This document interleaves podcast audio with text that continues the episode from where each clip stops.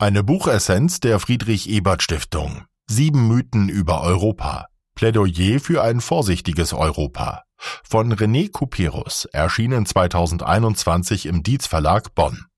Kurz gefasst und eingeordnet von Gero Maas. Buchessenz. Kernaussagen. Nach innen wie außen befindet sich die EU in schwerem Fahrwasser. Wie kann der weitere Weg für die Union nach Euro- und Migrationskrise, Brexit und Corona aussehen? Um diese Frage zu beantworten, räumt der niederländische Politikberater René Couperus zunächst mit sieben zentralen Mythen rund um die Union auf. Sein Fazit? Die europäische Zusammenarbeit braucht mehr Realismus.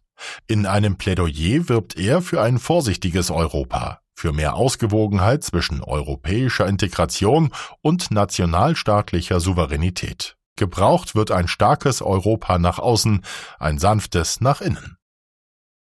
Einordnung aus der Sicht der sozialen Demokratie Renés politische Heimat ist die niederländische Sozialdemokratie. Er ist immer dafür gut, um mit deutlicher Sprache sozialdemokratische Träume zurück auf den Boden der Tatsachen zu zerren. Nach den Themen Migration und Integration hat er sich Europas Traum vorgenommen. Das Buch liefert eine gute Blaupause, um seine eigenen europapolitischen Positionen einem Realitätstest zu unterziehen. Zumal er als Niederländer aus einem mittleren Mitgliedsland kommt, das Gründungsmitglied der Gemeinschaft ist und mehr noch, das geschichtlich positiv auf seine nationalstaatliche Tradition blickt. Wohl mit Vorsicht, ja Skepsis würde er die alte SPD-Vision von den Vereinigten Staaten von Europa aus dem Heidelberger Programm aus dem Jahr 1925 kommentieren, sowie einige europapolitische Ziele des Koalitionsvertrages der neuen deutschen Ampelregierung. Als langfristiges Ziel postuliert der Vertrag, die EU in einen föderalen europäischen Bundesstaat zu verwandeln. Ein hehres Ansinnen, das bei vielen EU-Regierungen auf Ablehnung stoßen wird und Gefahr läuft, mehr Erwartungen zu wecken, als einlösen zu können. Für Couperus wäre es sogar Teil jener Mythen, die er mit seinem Buch entlarven möchte. Er will indes nicht das Kind mit dem Bade ausschütten. Was soll denn auch an die Stelle der EU treten? Sicherlich nicht Wolfgang Streecks illusionäres Netz aufgeklärter Nationalstaaten. Auf der Basis von Europarealismus plädiert Couperus für ein vorsichtiges Europa. Viele der europapolitischen Koalitionsziele würden da sicherlich auch sein Platzet finden. Vorsicht ist gut, kann indes auch in Stillstand enden. 16 Jahre Merkel lassen grüßen. Der von Kanzler Scholz im Wahlkampf so oft betonte Respekt hätte auf jeden Fall auch in diesem Politikfeld seinen Platz. Buchautor René Couperus, geboren 1960, Dr. Senior Associate Fellow im niederländischen Think Tank Klingendale, Mitarbeiter am Deutschland-Institut der Universität Amsterdam, politischer Kolumnist für den privaten Nachrichtensender RTLZ. Buchinhalt Eine zentrale Frage durchzieht das Buch. Wie kann man ein Mehrvölkerreich mit 500 Millionen Einwohnern in eine wahre Demokratie verwandeln? Der Autor formuliert dabei vier Sorgen, identifiziert sieben Mythen und liefert ein Plädoyer für ein vorsichtiges Europa. Seine Ausgangspunkte sind diese vier Sorgen. Die große Entfremdung zwischen der europäischen Politik und dem durchschnittlichen EU-Bürger, die Instabilität der nationalen Gesellschaften, die Unsicherheit, ob es der Mainstream-Politik gelingt, den Angriff der Nationalpopulisten auf Europa abzuwehren, die geopolitische Machtverschiebung hinsichtlich des Aufstiegs Chinas und des zunehmenden Anti-Amerikanismus. Couperus Fazit so wie das Elitenprojekt Europa jetzt funktioniert, bringt es die Menschen gegeneinander auf und spaltet unsere Gesellschaft. Die Europäische Union ignoriert nationale Eigenheiten, verletzt Gefühle demokratischer Selbstbestimmung und beschädigt die Handlungsfähigkeit des Nationalstaats, ohne eine glaubwürdige, effiziente und faire Administration an dessen Stelle zu setzen. Er beklagt, was er als Schwarz-Weiß-Denken im Europadiskurs empfindet. Er sieht hier zwei Gegenpole. Auf der einen Seite jene, die von einem in Glanz und Glorie wiederhergestellten Nationalstaat träumen, Rechtspopulisten und Nationalisten. Auf der anderen Seite enthusiastische Integrationisten, die nicht weniger als die Vereinigten Staaten von Europa vor Augen haben. Beiden bescheinigt Couperus mythisches Denken und identifiziert sieben Mythen der europäischen Integration. Sieben Mythen der europäischen Integration. Erstens Mythos der Ever Closer Union. Wie ein suggestiver Schleier liegt über der Gemeinschaft das Zukunftsmantra, das nur Schritt für Schritt in eine immer engere Gemeinschaft wirklich vorwärts geht. Indes ist es unklar, wo das Ziel ist, wie es dort aussieht und wie weit es noch ist. Zweitens Mythos vom Ursprung. Nie wieder Krieg, die glorifizierende und oft kultisch verbrämte Legende der Lehren des Zweiten Weltkriegs zur Deutung historischer Erscheinungen und neuer Kooperationen. Die Erblast der Deutschen prägt die Ever Closer Union stark. Die Lehre der Geschichte habe deutlich gemacht, dass der Nationalstaat überwunden werden müsse. Dieses weitgehend auf deutscher Erfahrung beruhende Narrativ wird den Erfahrungen anderer Länder nur begrenzt gerecht. Drittens. Brexit-Mythos. Der Post-Brexit-Kater soll den anderen eine Lehre sein. Die Bürger sind mit einem Schlag pro-europäisch geworden. Viertens. Mythos der nationalen wie europäischen Souveränität. Es gibt keine europäische Souveränität ohne amerikanische Unterstützung. Fünftens. Mythos des Populismus. Der doppelte Mythos des Populismus wird böswillig gepflegt von den Nationalpopulisten selbst, Stimme des Volkes, findet indes auch seinen Niederschlag im Irrtum, dass die populistische Wählerschaft nur einer Bauchgefühl-Demagogie folgt, statt sie als Warnung der etwa von Globalisierung Benachteiligten zu sehen. Sechstens. Mythos der europäischen Wertegemeinschaft. Sie ist nur ein fragiles Konstrukt. Siebtens. Mythos der Einheitswährung. Der Euro wurde auch als politisches Projekt begonnen und hat sein Gründungsdilemma ungleicher wirtschaftlicher Entwicklungsstandards nicht überwunden. Mehr noch ist die Frage ungeklärt, ob es sich um eine Ehe mit Gütertrennung handelt oder nicht. Ein Mythos ist die Vorstellung, in der heutigen Welt könne ein europäischer Nationalstaat noch als souveräner Akteur auftreten. Ein Mythos ist aber auch die Idee einer europäischen Souveränität durch eine Ever-Closer-Union, weil sie eine Einheitlichkeit der Willensbildung voraussetzt, die der europäische Pluralismus nicht zulässt. Die Schönheit Europas besteht gerade in seiner großen, historisch gewachsenen kulturellen Vielfalt und den unterschiedlichen Traditionen. Fast nirgendwo auf der Welt findet man auf kleinem Raum so viele unterschiedliche Sprachen, Religionen und kulturelle Traditionen. Europa ist ein Paradies der kleinen Nationalstaaten. Couperus sieht die engagierten Euro-Föderalisten unter Hochqualifizierten mit internationalen Karriereperspektiven. Euroskepsis findet sich dagegen eher in der unteren Mittelschicht, die seit Jahren die Kehrseiten von Globalisierung und Flexibilisierung hat erleben müssen.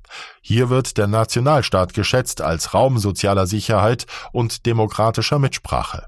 Vor diesem Hintergrund sollten Europapolitiker sich den Aufstieg rechtspopulistischer Parteien auch als ernste Warnung zu Herzen nehmen. Es kann nicht gut gehen, wenn der Kurs der etablierten Politik strukturell, langfristig und grundlegend von dem abweicht, was die Hälfte der Bevölkerung will. Doch das ist in den zurückliegenden Jahrzehnten mehr oder weniger geschehen. Zu viel Uniformität sorgt für Ungleichgewichte und erzeugt nationale Widerstandsreflexe.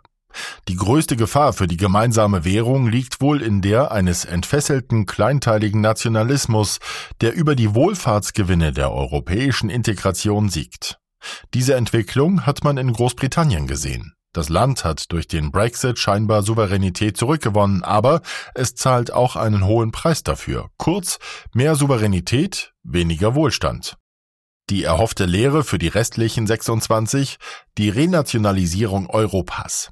Eine Rückkehr zum vollkommen souveränen Nationalstaat ist nicht nur illusorisch, sondern auch ein riskanter Vorschlag. Ahistorische Naivität. Gewappnet mit einer guten Portion Realismus setzt Couperus sich in seinem Plädoyer für ein vorsichtiges Europa ein. Sanft nach innen, stark nach außen, weder Europa skeptisch noch Europa föderal. Gerade die kleineren Mitgliedsländer könnten in einer weiter integrierten EU gegenüber den Schwergewichten Deutschland und Frankreich ins Hintertreffen geraten, warnt der Niederländer. Im Übrigen kreisen seine Überlegungen um die Frage, wie weit die europäische Einigung gehen dürfe, ohne dass der Wesenskern Europas, die Vielfalt und Eigenständigkeit der Gesellschaften sowie die Funktionsfähigkeit der Mitgliedstaaten Schaden nehmen. Couperus sieht durchaus Grenzen der Diversität. Sie verlaufen für ihn dort, wo, wie derzeit in Polen und Ungarn, die Grundprinzipien von Demokratie und Rechtsstaat auf dem Spiel stehen. Mehr Kooperation sei auch im Interesse der globalen Selbstbehauptung Europas geboten. Couperus spricht hier von externer Souveränität, die idealerweise gemeinsam ausgeübt werden sollte. Er kann sich sogar einen Europäischen Sicherheitsrat vorstellen als Stützpfeiler der westlichen Allianz. Im Gegenzug muss die interne Souveränität der Nationalstaaten in der Innen-, Rechts-, Wirtschafts-, Finanz- und Sozialpolitik unangetastet bleiben.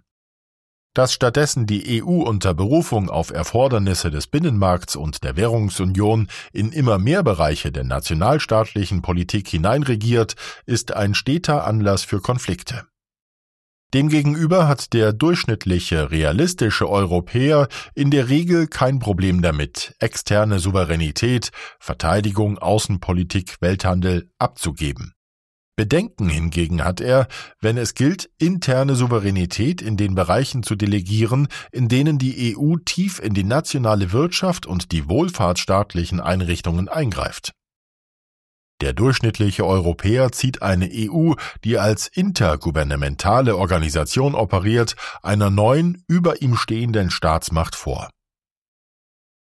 Buch Votum Couperus liefert eine Einschätzung der Stärken und Schwächen der EU und fordert, die europäische Zusammenarbeit muss neu gestaltet werden. Dabei bringt er die Sicht eines der kleineren EU-Länder ein, das zu den Gründungsmitgliedern der Gemeinschaft gehört. Die EU hat sich immer weiter von der ursprünglichen Idee eines vereinten Europas entfernt. Es kommt auf die richtige Balance zwischen der EU und ihren nationalen Demokratien an. Europa hat seine Staatenordnung durch Vertiefung und Erweiterung organisiert. Die mythische Vision einer immer engeren Union bedarf der Präzision. Da ist man ganz beim Autor. Besonders seine Kritik an glorifizierenden und oft kultisch verbrämten Legenden zur Deutung historischer Erscheinungen liest man mit wohlwollendem Kopfnicken. Das Buch bietet dem Leser die Chance, das von ihm zu Recht beklagte Schwarz-Weiß-Denken im Europadiskurs zu durchbrechen. Was der Autor manchmal zum Mythos stilisiert, stellt sich bei näherer Betrachtung eher als Melange von Zielen immer wiederkehrenden Herausforderungen oder Politikkonflikten dar. Mehr noch, nicht nur was drinsteht regt zum Weiterdenken an, sondern sogar auch das, was fehlt. Beim Plädoyer für ein vorsichtiges Europa hätte man sich noch ein bisschen mehr kohärente politische Wegmarken gewünscht. Kraftvoll nach außen? Ja, ein globaler Mitspieler wird man nicht mit schönen Worten. Auch gemeinsame Sicherheits- und Verteidigungspolitik verlangt Einschnitte bei nationalen Souveränitätsrechten und demokratischen Errungenschaften, Beispiel Parlamentsvorbehalt bei Bundeswehreinsätzen. Die EU propagiert nach den jüngsten internationalen Erfahrungen mehr strategische Autonomie, das 750 Milliarden umfassende Wiederaufbauprogramm Next Generation EU soll nicht nur die krisenhaften Einbrüche der Covid-Pandemie kompensieren, sondern die EU in Klimafragen zum Vorreiter machen, einen Digitalisierungsschub einleiten und eine europäische Industriepolitik begründen. Aspekte, die die Souveränität nach innen und außen verbinden. Er verweist auf eine Union, die fortlaufend nach einer Balance und Architektur sucht. In diesem Sinne ist der Wunsch oder Versuch, eine fertige Union mit abschließender Zielfixierung zu formulieren, selbst ein Mythos. Vielleicht sind wir nicht eine Ever Closer Union, sondern eine Ever Searching Union, auch in 50 Jahren noch. Also auf jeden Fall lesen, oft zustimmend nicken, mal den Kopf schütteln und dabei doch nicht ganz den Impuls für engagierte Wegmarken für Europa verlieren. Bei aller Diversität zeigen die europäischen Länder gemeinsame Merkmale eines Gesellschaftsmodells, das sich mit seiner Verknüpfung von Kapitalismus, Demokratie und Würde deutlich von amerikanischen oder asiatischen Gesellschaftsentwürfen unterscheidet. Dafür lohnt es sich einzustehen.